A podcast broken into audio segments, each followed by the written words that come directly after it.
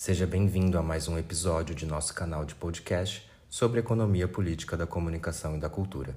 Meu nome é Diego Aquino e hoje vamos falar sobre o artigo Cultura Digital e Mulher, o antifeminismo nas redes, de autoria de Daniele Fernandes Rodrigues Furlani.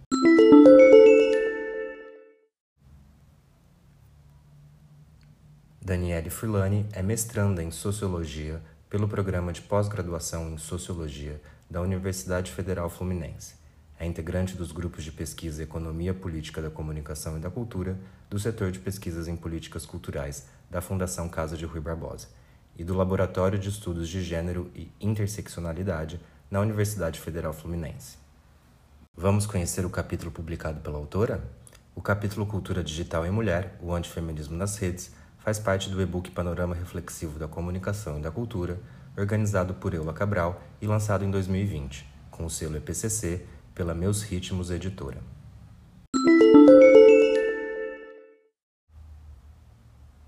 É comum aos movimentos políticos que se destacam em meio a um cenário a presença de reações contrárias, as chamadas blacklashes.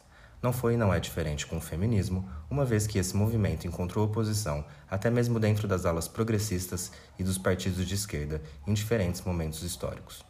A autora Daniele Furlani pontua que da invisibilidade no debate público por décadas, o movimento passou a ocupar posição de destaque na cultura ocidental através de pautas e temas de filmes, novelas e programas de TV e até de discussões cotidianas, além da presença nas redes sociais e redes de apoio à mulher. Concomitante maior presença da discussão na sociedade, discursos contrários de oposição também ocuparam maior espaço, inclusive nas redes sociais, em grupos e páginas como Mulheres contra o Feminismo. Ao citar o texto de Eliane Gonçalves, Renovar, Inovar e Rejuvenescer, processo de transição, formação e permanência no feminismo brasileiro entre 1980 e 2010, Forlani enfoca que o próprio movimento, uma vez estar em voga, pode gerar o seu próprio antagonista. A moda também contempla aqueles discursos que lhe são hostis. Fecha aspas. A autora propõe a indagação de que o momento atual deste movimento pode ou não ter peculiaridades que se relacionem ao passado, uma vez que, até recentemente, os opositores ao movimento eram majoritariamente do gênero masculino, a voz comum, presente e aceita no debate público. Recentemente, a inserção da voz da mulher, mesmo que opositora ao movimento, ganha cada vez mais espaço no debate público. Ou seja, é paradoxal a presença das mulheres antifeministas no debate público, uma vez só ter sido possível essa presença a partir do próprio movimento feminista. Ao mesmo tempo que notamos mais vozes das mulheres antifeministas, é perceptível também o contra-ataque das vozes das mulheres feministas, presentes hoje em grandes veículos de comunicação.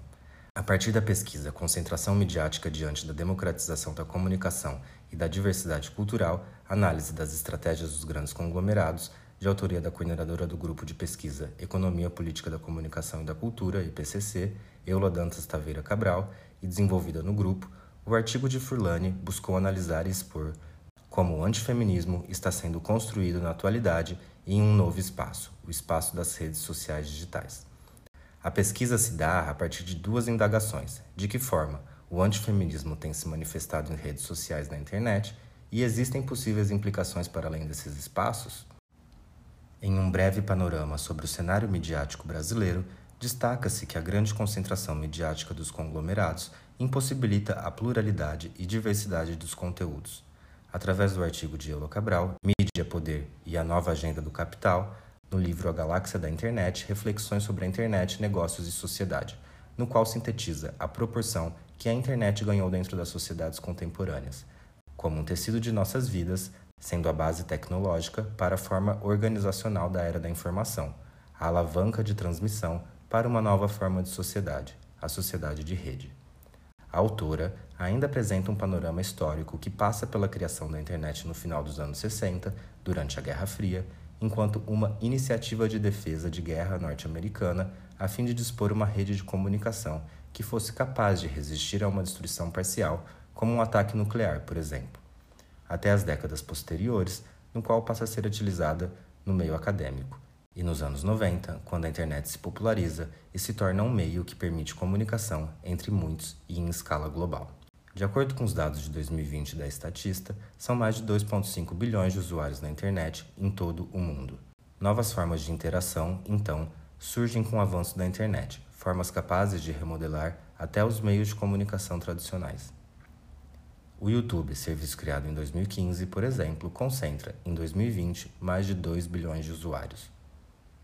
Em seu terceiro panorama, Furlane apresenta um breve histórico do antifeminismo defendido como oposição a alguma ou todas as formas de feminismo.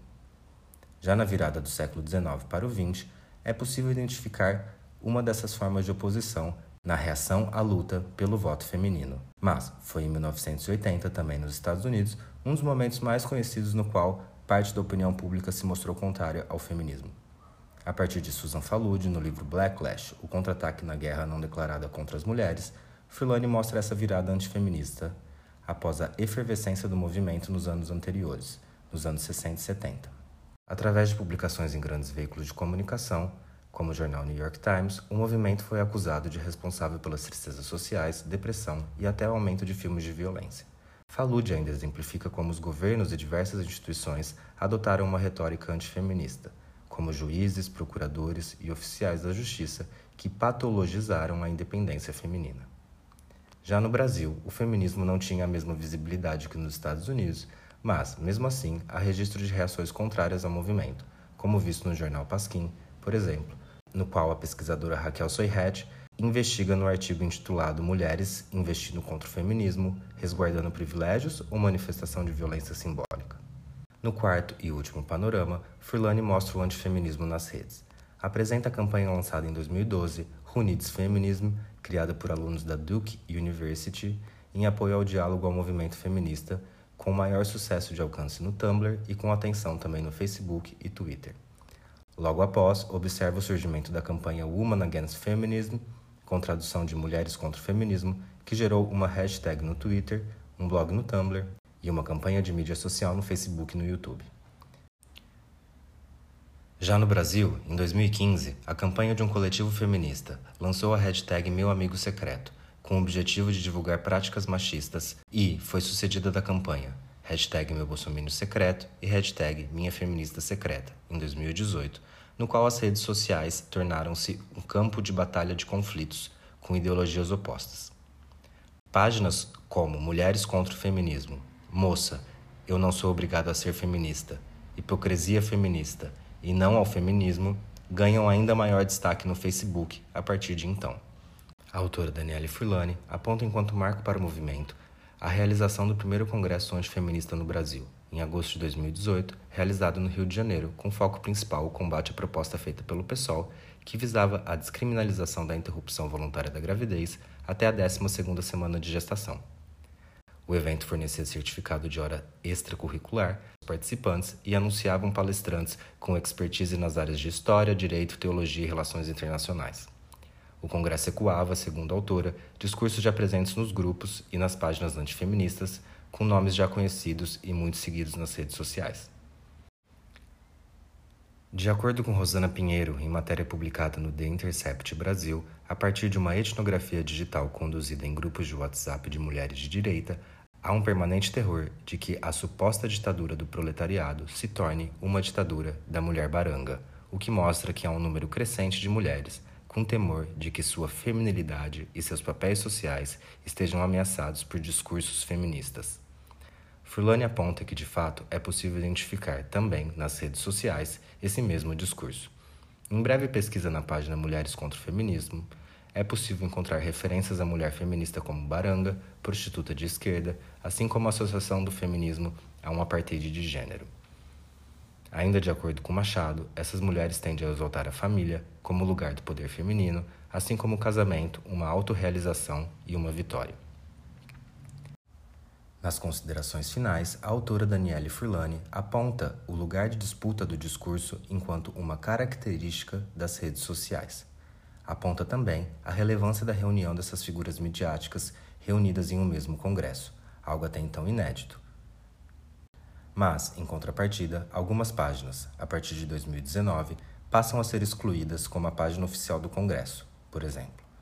Nota-se também a criação de grupos fechados derivados das páginas excluídas e uma contínua presença, ainda hoje, dessas mesmas figuras que participaram do Congresso na discussão antifeminista.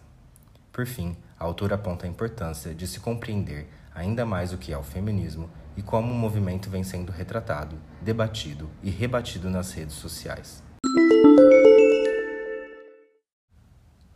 Esse foi mais um episódio de nosso canal de podcast sobre economia política de comunicação e cultura. Se você quiser saber mais sobre o assunto, visite o nosso site PCC. Disponibilizamos artigos e obras científicas, legislação, notícias e eventos sobre direito à comunicação, à informação e à cultura. Curta a nossa página no Facebook, EPCC, Economia Política da Comunicação e da Cultura, e no Instagram, EPCC Brasil. E veja nossos eventos científicos no nosso canal de YouTube, EPCC Brasil. Confira também nossos podcasts no Spotify e no Anchor FM. Obrigado pela sua audiência e até a próxima.